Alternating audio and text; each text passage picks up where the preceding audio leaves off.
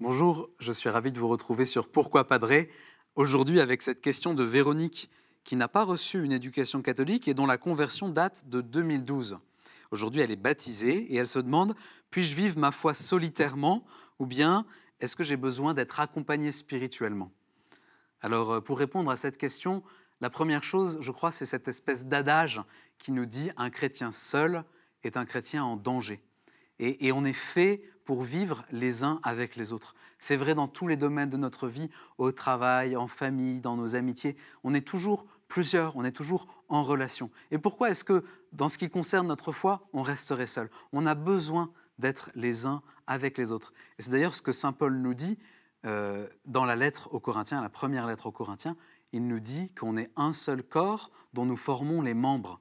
Et les membres du corps ont besoin d'être les uns avec les autres pour que le corps tout entier fonctionne. Donc, Véronique, on a besoin de vous dans votre paroisse. On vous attend on a besoin de vous, vous êtes irremplaçable. Si vous n'êtes pas là, il manque quelque chose pour le corps, et si vous n'êtes pas là, il manque quelque chose pour vous aussi. Vous aurez du mal à grandir, vous aurez du mal à déployer ce que vous avez reçu lors de votre conversion. Il y a toujours le risque que les choses s'étiolent et que tout seul on finisse par se, fatiguer, se perdre.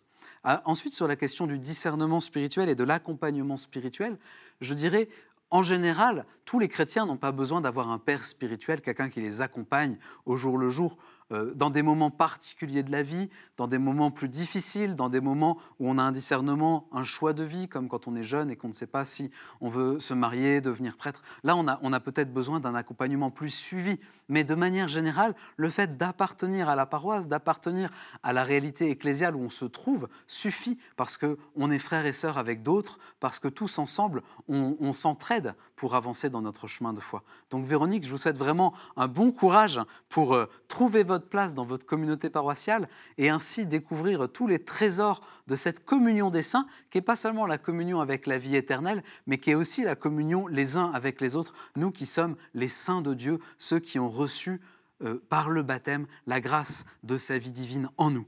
Merci pour votre question. Et puis, ben, beaucoup d'autres questions peuvent venir.